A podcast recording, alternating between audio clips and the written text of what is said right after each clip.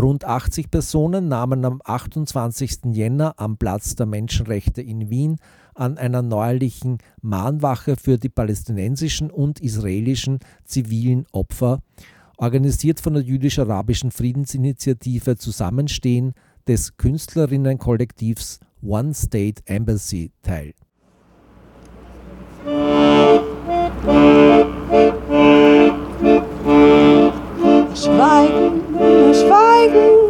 Klotzem und tief zwischen uns beiden, uns beiden.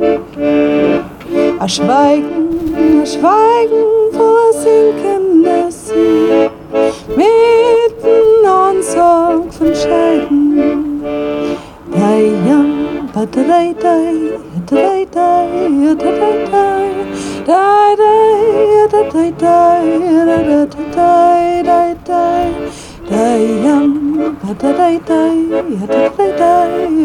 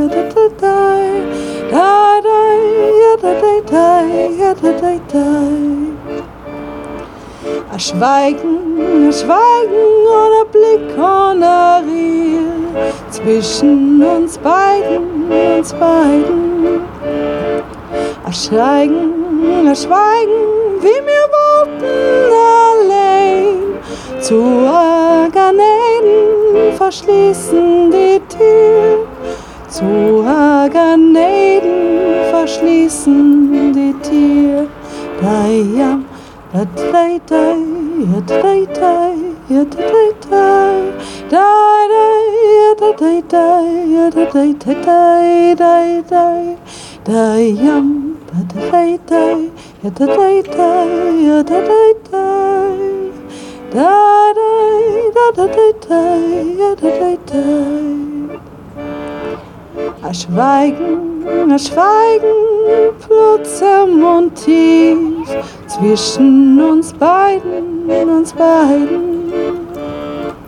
A Schweigen, a Schweigen, wir sinken schief. vor Mitternacht gewählt.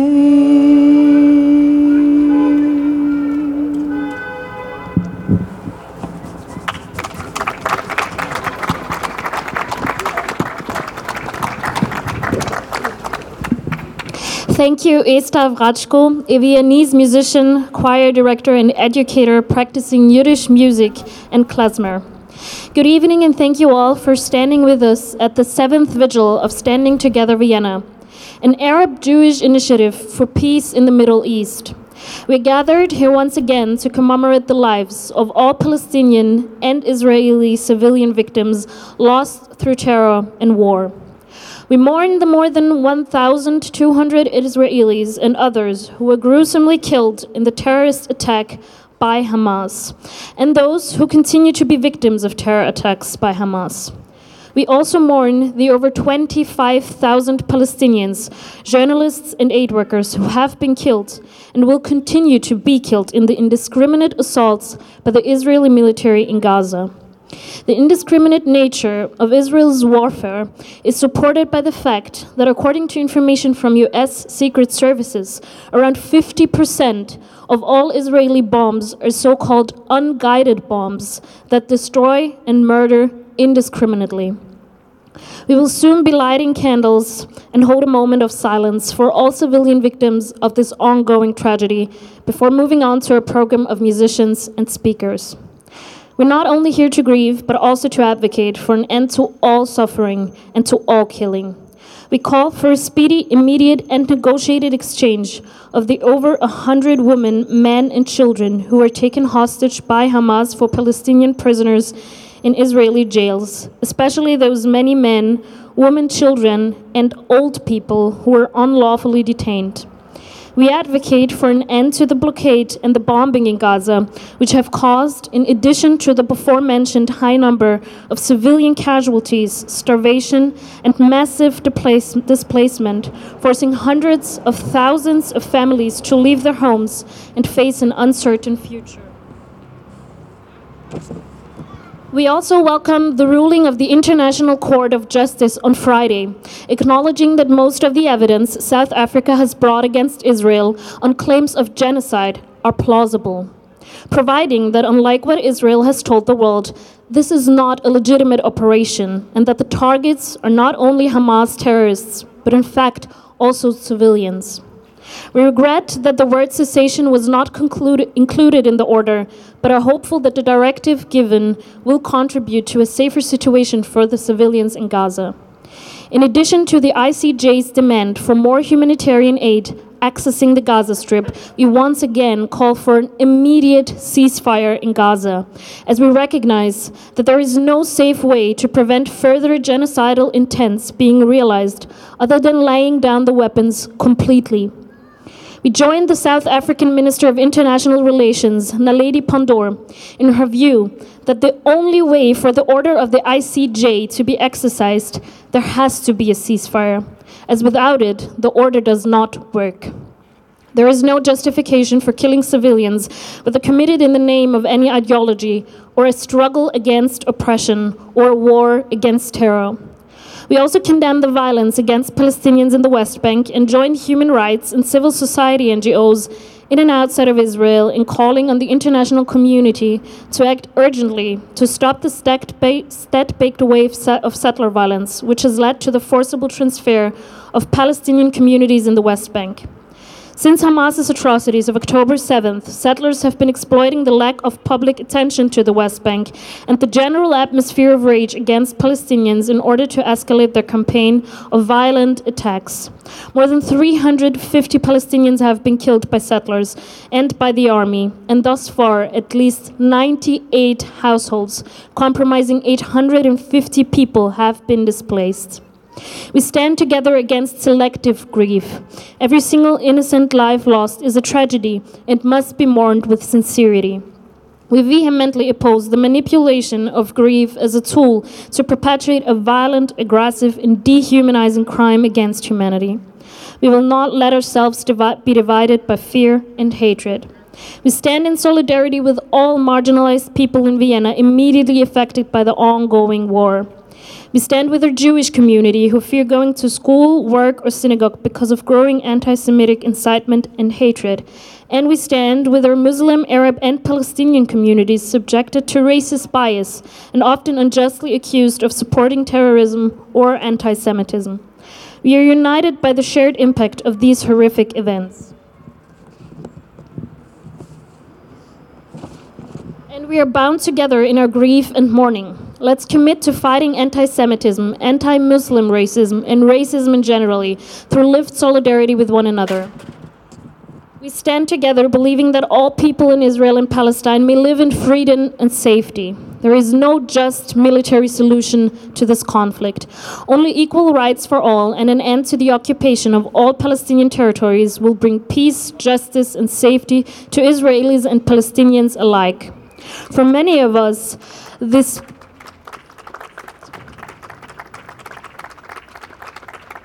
For many of us, these past three and a half months have been extremely difficult. Uncertainty, confusion, and feelings of powerlessness prevail. Many of us have friends, family, and loved ones directly affected by the bloodshed. Let us stand together to give expression to these feelings, as well as to the most fundamental feeling of humanity, which binds us together and gives us strength. Our program tonight consists of Jewish and Arabic speakers and musicians. A note about the event we are people from different ethnic and religious groups coming together in mourning and in solidarity. We kindly ask you to refrain from holding any flags nor logos of any political organization. Please refrain from any chanting or shouting of any slogans, as this would disrupt our program of speeches and music, as well as other people's grieving. Amidst violent conflict, we're here to create a temporary space without conflict where different narratives can stand next to each other without canceling each other out. We have a team of stewards in the crowd who are responsible for safety. You can recognize them by their yellow and orange vests. Please do not hesitate to approach any of them or any of us organizers in case you feel in any way uncomfortable. Thank you for coming. Please let me introduce now Inbal Volpo from Israel and Osama Zatar from Palestine, the ambassadors of One State Embassy, a political art collective based in Vienna, and the founding organization of Standing Together. They will hold a moment of silence with us.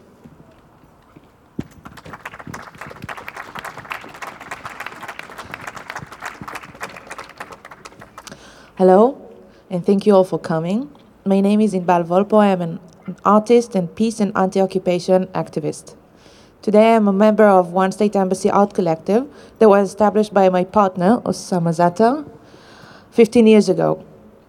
One State Embassy Art Collective is a conceptual, ongoing art, work of art which offers an artistic perspective on the concept of the state. It is an idealistic utopian state which sees man as citizens of the world in which every person has an equal right to exist. One State Embassy Art Collective offers a global, universal point, point of view, civilian and egalitarian. During the past years, we've joined struggle with Palestinian and Israeli activists and organizations. Today, I would like to read the words sent to us by our partner Avrum Burg. Avrum Burg is an Israeli author and politician. He was the former chairman of the Knesset, chairman of the Jewish Agency for Israel, and the interim president of Israel.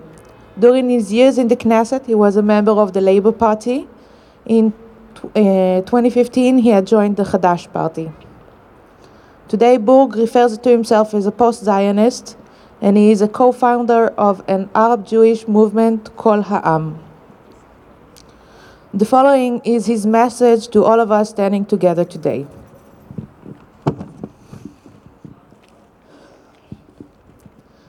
The days are ominous. Wherever the gaze turns, it encounters fear and death. War is never enough. It puts an end to the lives and dreams of the guiltless. And each one secretly asks in their heart Will my children still have dreams? Will any of them have long lives of peace and tranquility? Or will it be decreed upon that land the cradle of cultures, of books and faith, to forever be the altar where human sacrifices are offered, sacrifices of vain. The priests of death have taken control of the, of the channels of life. It is our time to organize against them, to set against them a vision of safe land and safe shores that will stop the troubling waves of the ocean of fanatism. Nothing is simple in this moment.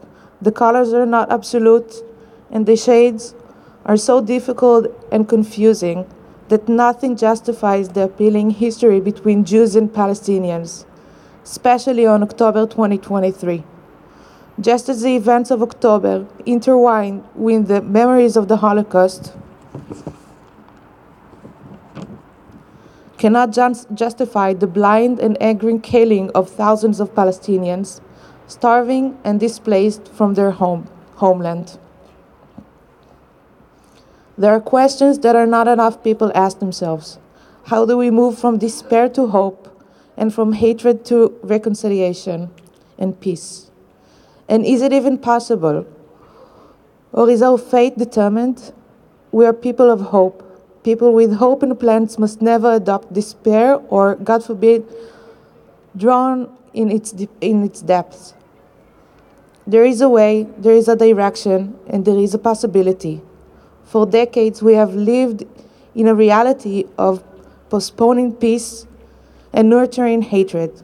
It will take less than that for the children of the next generation to heal and get used to the sen- sincerity, sorry, sanctity of life that will replace the pandemic of death. We have reached a moment when, in pain, many are starting to understand that there is no real solution in killing. True security, a sustainable one, for Israelis and Palestinians will never come from military or from military actions or mass killings of civilians especially those free of guilt. Only a significant change of values that turns the space between the Jordan River and the Mediterranean Sea into a space of equal human rights citizenship for all will ensure the peace of nations and states. We are not counting states, we are counting rights and freedoms. We believe with complete faith that every person in that region has the right to, the, to those rights except one, the right to kill the other simply because his dreams is different from us. Vienna knows better than others about occupation and annexation, racism and human hatred. Here, more than many others, it is known that the monsters of evil never die completely. And the struggle against it is sacred, lifelong mission, but a possible one. Vienna today knows that reconciliation is possible, healing is conceivable, and good can overcome evil. It was even possible here in Vienna and throughout Europe of the time with real Holocaust and real Nazis. It is vital, no less, between Israel and Palestinians and possible to the same extent.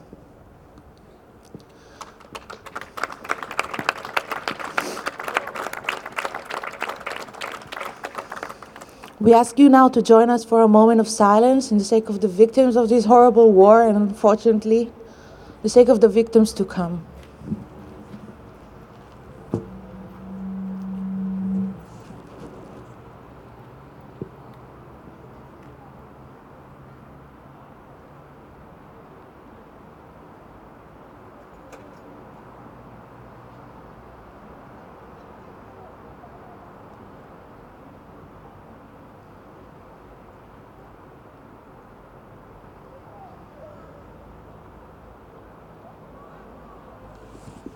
Thank you.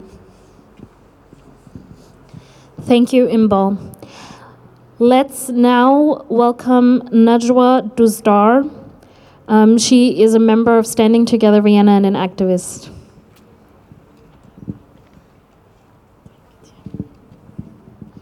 Hi everyone, thank you. Um, ich werde meine Rede auf, auf Deutsch halten. Um, hallo allerseits, danke euch fürs Kommen. Ich bin als halb Palästinenserin, halb Österreicherin in Ostjerusalem geboren und aufgewachsen. Mit zwölf Jahren bin ich mit meiner Familie nach Österreich gekommen. Ich erzähle das, weil ich, bevor ich weiterspreche, eines klarstellen möchte. Ich spreche für mich, über meine Erfahrungen und die Erfahrungen meiner Familie. PalästinenserInnen sind eine sehr diverse Gruppe. Wir haben unterschiedliche politische Meinungen, Privilegien und Perspektiven. Es ist wichtig, wie bei jeder anderen ethnischen Gruppe, von Pauschalisierungen und Verallgemeinerungen abzusehen. Was uns aber eint, ist, dass alle unsere Geschichten durch die Staatsgründung Israels im Jahr 1948 einen Riss erfahren. Das zeigt sich zum Beispiel durch die unterschiedlichen Privilegien von PalästinenserInnen heute. Als Palästinenserin aus Ostjerusalem genoss ich Privilegien, die für PalästinenserInnen im Westjordanland nicht möglich waren für PalästinenserInnen aus dem Gazastreifen noch weniger und für geflüchtete PalästinenserInnen, die in den Nachbarländern auf eine Rückkehr warten, kaum vorstellbar. Ich habe lange überlegt, was ich euch heute erzählen möchte und ich habe die Angst, nicht die richtigen Worte finden zu können. Die Sprache, die ich verwende, ist in jedem Kontext eine andere. Als Palästinenserin habe ich gelernt, mich anzupassen, nicht anzuecken, an manchen Stellen leiser zu treten und an anderen lauter. Ich habe mich entschieden, heute so zu sprechen, wie ich es mit mir selbst am besten vereinbaren kann. Es fühlt sich ehrlich gesagt komisch an, hier zu stehen und über etwas wie Frieden oder Zusammenhalt zu sprechen. Über den möglichen Tag danach. Während wir mit den Bildern unbeschreiblichen Leids aus dem Gazastreifen und mit der steigenden Siedlergewalt im Westjordanland tagtäglich konfrontiert werden. Es fühlt sich unehrlich an. Aber ich würde es nicht tun, wenn ich nicht glauben würde, dass es der richtige Weg ist. Wir haben über Jahrzehnte dabei zugesehen, wie die Radikalisierung und die Polarisierung auf beiden Seiten zugenommen hat und wie das Fenster zur Zusammenarbeit immer kleiner wurde. Von meinen Eltern kenne ich noch die Geschichten über das Zusammenleben in Jerusalem der, der 1970er Jahre. Zum Beispiel die Geschichte, wie sie sich in einem Lokal in Ostjerusalem kennengelernt haben, das sowohl von PalästinenserInnen als auch von jüdischen Israelis frequentiert wurde. Insbesondere am Samstag, als die jüdischen Israelis, die den Schabbat nicht eingehalten haben, ausgehen wollten. Die arabischen Lokale in Ostjerusalem waren dann nämlich geöffnet. Versteht mich nicht falsch, es war keine unproblematische Zeit. Es war gleichzeitig ein besetztes Land. Es gab ein staatenloses Volk. Ein ewiges Warten auf Gerechtigkeit. Aber es war auch ein Zusammenleben sogar unter diesen ungerechten Zuständen. Stellt euch vor, was möglich wäre, wenn alle dieselben Rechte hätten. Aber durch Checkpoints, Besatzung, Siedlungen, Enteignung haben Palästinenserinnen dort immer weniger Berührungspunkte mit jüdischen Israelis und damit auch Erfahrungen, wie damals meine Eltern in Jerusalem hatten. Und umgekehrt haben Israelis auch immer weniger Berührungspunkte mit Palästinenserinnen. Das ist kein Zufall. Das ist politisches Kalkül. Die Distanz zwischen beiden Gruppen wird immer größer. Und es fühlt sich so an, als ob die zukünftige Brücke, die wir alle für einen gerechten, nachhaltigen Frieden bauen wollen, zu einer immer größeren, fast unmenschlichen Herausforderung anwächst.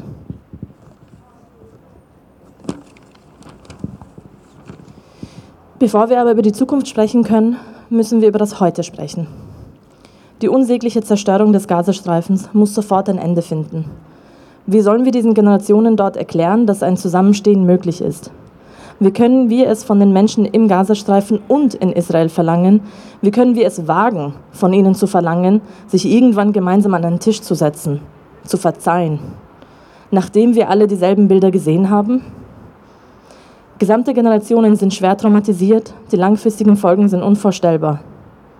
Ich kann nicht aufhören, täglich die neuen Bilder aus dem Gazastreifen anzuschauen. Ich habe das Gefühl, es den Menschen dort zu schulden. Dass sie zumindest gesehen werden, dass sie als Menschen, die dort leiden, gesehen werden. Wenn schon nicht, um das Leid zu verhindern, aber dann doch wenigstens, um dieses Leid anzuerkennen. Anerkennung ist hier ein wichtiges Stichwort. Als ich das Einbringen Südafrikas in der Anhörung vor dem Internationalen Gerichtshof in Den Haag live mitverfolgt habe, war ich emotional sehr berührt. Ich und viele andere hatten endlich das Gefühl, anerkannt zu werden gesehen zu werden. Das, was wir über Monate hinweg in Gaza angeschaut hatten, das, was wir allen Menschen zu erzählen und zu zeigen versuchten, wurde in der Anhörung Südafrikas vor Gericht eingebracht. Das Urteil löste bei mir und meiner Familie aber gemischte Gefühle aus. Der Internationale Gerichtshof hat Israel aufgefordert, sofortige Maßnahmen zum Schutz der Palästinenserinnen im Gazastreifen zu ergreifen. Gleichzeitig gab es keine klare Aufforderung zur Waffenruhe. Zudem entsteht das Gefühl, dass diese Entscheidung zwar Anerkennung bringt, aber keine Veränderung für die aktuelle akute Situation.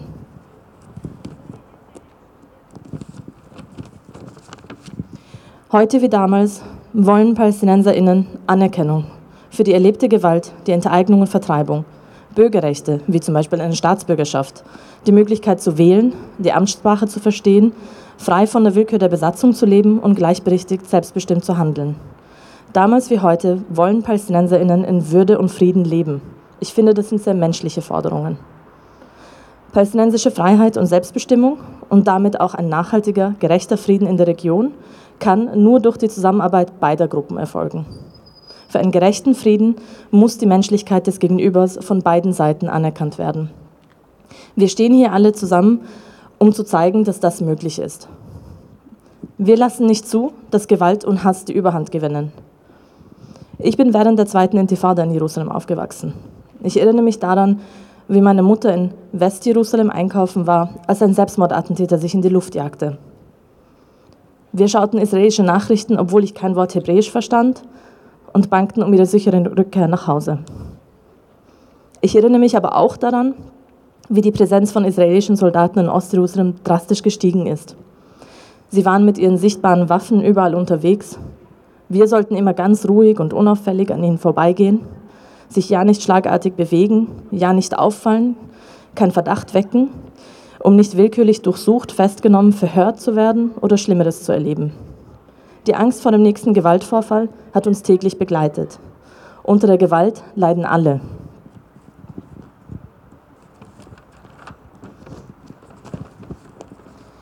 Wir stehen hier zusammen um eine gewaltfreie politische Lösung zu fordern. Wir stehen hier zusammen und lassen uns nicht gegenseitig entmenschlichen. Ich habe Angst davor, dass diese Entmenschlichung nicht mehr rückgängig gemacht werden kann. Dass es dann nicht mehr möglich sein wird, genug Menschen auf beiden Seiten zu finden, die bereit sind, die Menschlichkeit der anderen Seite zu sehen. Heute glaube ich aber noch daran, dass es möglich ist. Es muss möglich sein. Das haben bereits genug Initiativen und Bewegungen in Israel und Palästina gezeigt. Ist es einfach? Nein, natürlich nicht. Wir wurden alle unterschiedlich sozialisiert und müssen erstmal zueinander finden. Das bedeutet viel Arbeit, Selbstreflexion und ein ständiges Mitdenken. Wir müssen aber einen Raum schaffen, in dem Begegnung und gegenseitiges Zuhören möglich ist. Wir müssen nicht alle derselben Meinung sein. Ich möchte hier einen israelischen Friedensaktivisten zitieren. Wir können unterschiedliche Interpretationen der Vergangenheit und der Gegenwart haben, aber wenn wir in die Zukunft blicken, sehen wir dieselbe Zukunft. Eine gemeinsame Zukunft für jüdische, arabische, israelische und palästinensische Menschen. Um dies tun zu können, müssen wir aber noch den aktuellen Krieg überstehen. Mit jedem Tag, der vergeht, wird der Schmerz größer. Ich bin traurig, ich bin müde, aber ich bin auch so wütend. Ich möchte aber nicht aufgeben. Ich möchte wissen, dass es am Ende dieses Krieges Hoffnung gibt. Ich entscheide mich zu glauben, dass es noch Hoffnung gibt, dass das Leid ein Ende finden muss und der gerechte Frieden für alle keine Illusion ist.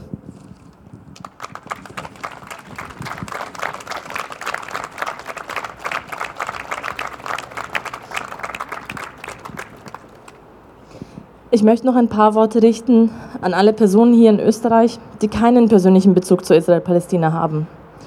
Erstmal danke euch fürs Kommen. Kommt bitte weiterhin zu unseren Veranstaltungen. Hört euch an, was unsere Mitglieder und unsere UnterstützerInnen zu sagen haben, damit wir diese Botschaften weiter verbreiten und in die breite Gesellschaft hineintragen können. Damit uns alle zuhören und sehen, dass es auch diesen Weg der Menschlichkeit und der Bekämpfung von Ungerechtigkeiten gibt.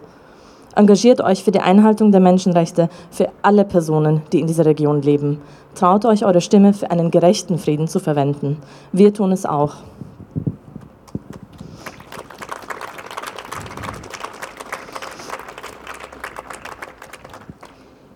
Nach 113 Tagen ist es für die Zehntausenden von Toten zu spät.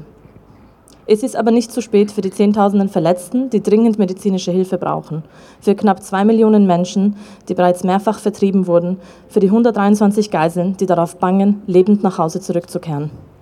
All diese Menschen drohen zu verhungern, zu erfrieren, an Krankheiten, an ihren Verletzungen und an den andauernden Bombardierungen zu sterben.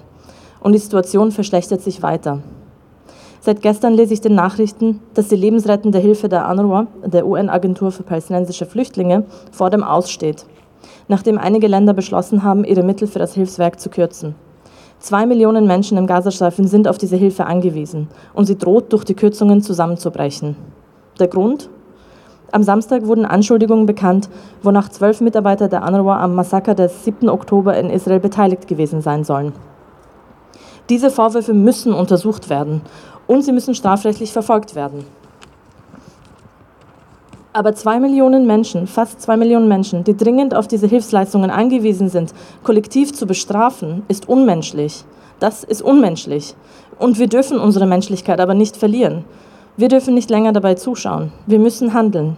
Wir brauchen einen sofortigen Waffenstillstand, Verhandlungen zur Freilassung der Geiseln und ein Ende der Besatzung, um den gewaltfreien Weg für einen gerechten Frieden einzuschlagen. Danke.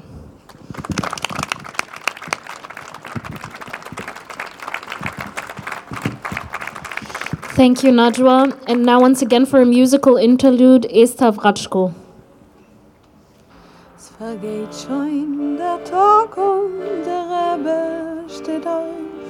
zum Cheder verschließt er die Tür. Ich fiel wie ein Fall von dem die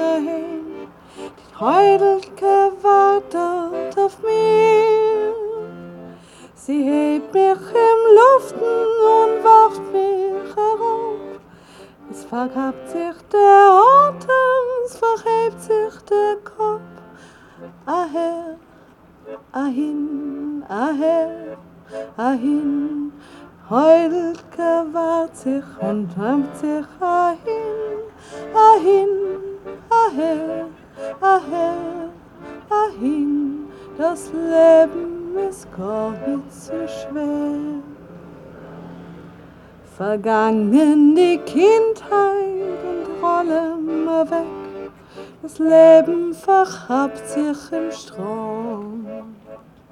Es hat mich getrieben in schwierige Tage, getrieben von stürmischen Jahren, getrieben durch Feuer und Rollen von Blei die heudelt gehabt mich in Hand sei wie sei.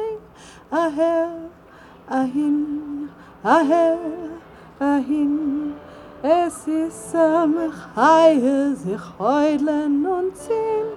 Ahin, aher, aher, ahin. Das Leben ist ohne zu spät. Es hat sich der Frühling zerbietzer wie sein, der Sommer geendigt vor mir. Es blasen schon hafsige Winden in Feld, es kapt schon der Winter in Tier. Noch werden Neufeld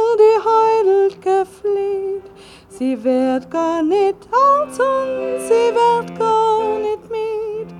Aher, ahin, aher, ahin, die Heudel gehebt mich hin, Hop und in hin.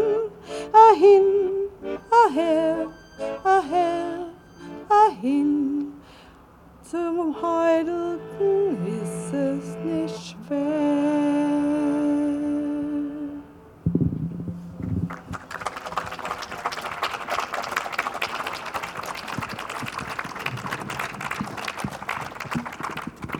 Thank you all for coming and standing together with us and setting a united sign for peace in humanity. I would like to also invite you to join our weekly silent vigils every Wednesday at 6 p.m., also here at Platz der Menschenrechte. We're standing here for 15 minutes in silence and solidarity and humanity for all civil victims. Please stay connected and check out our social media accounts Standing Together Vienna and sign up for our mailing list on www.onestateembassy.com. Dankeschön.